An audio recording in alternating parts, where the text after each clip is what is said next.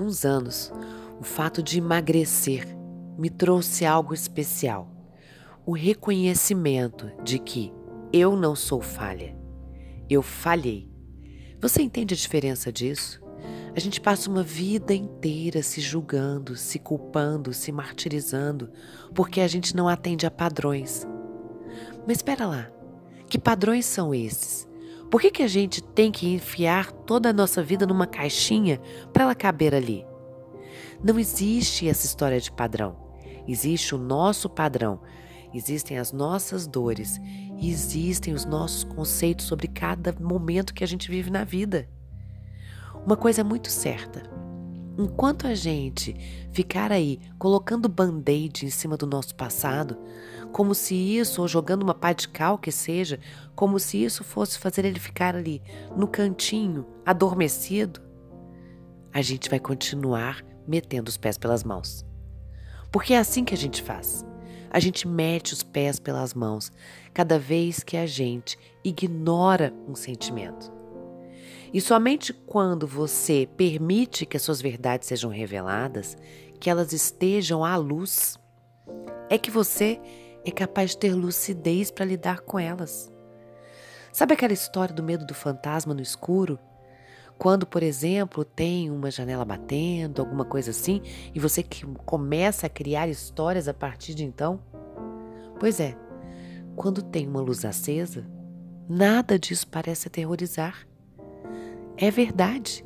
Tudo que nós temos dentro da gente é só um quarto escuro que a gente precisa iluminar. E quando a gente permite que tudo isso que existe dentro da gente seja identificado, a gente permite a cura.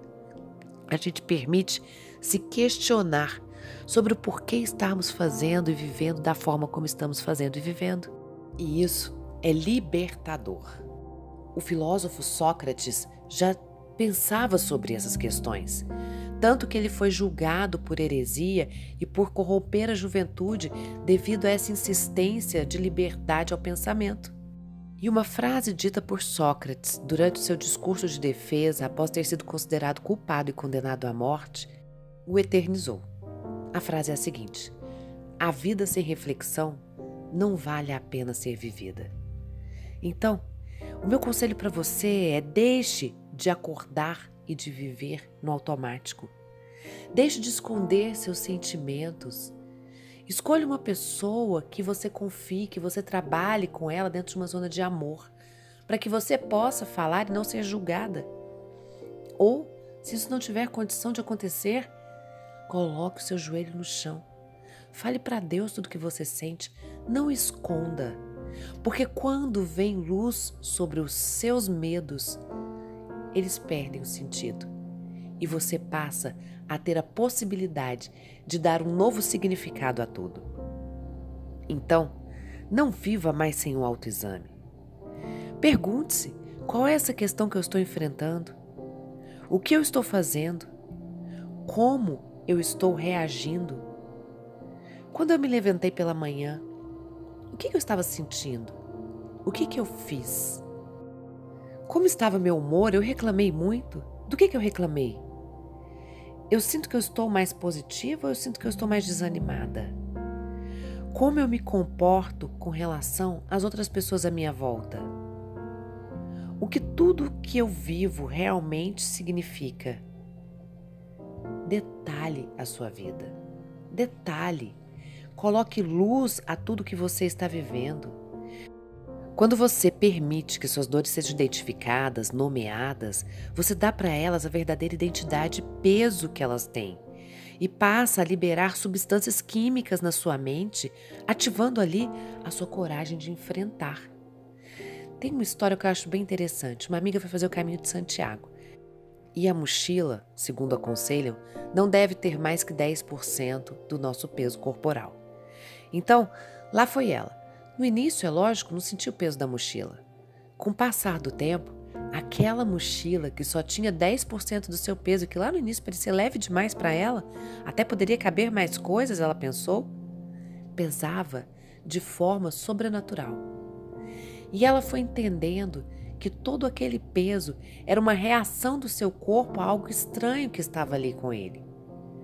Mas, de forma surpreendente, a partir do momento em que ela começava a entender que tudo isso era por um propósito e que significaria alguma coisa a mais na vida dela, o peso da mochila passou a incorporar ao seu corpo. A própria mochila passou a incorporar ao seu corpo.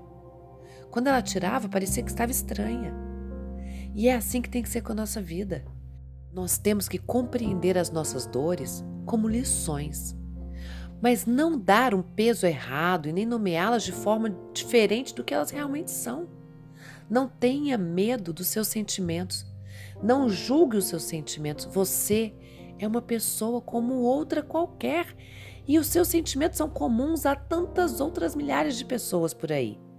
Os nossos erros e os nossos acertos, por melhores ou piores que sejam, não são uma exclusividade. Há milhares de pessoas cometendo e come, que cometeram esses mesmos erros, esses mesmos acertos. Então, pare de dar um peso extra para a sua vida.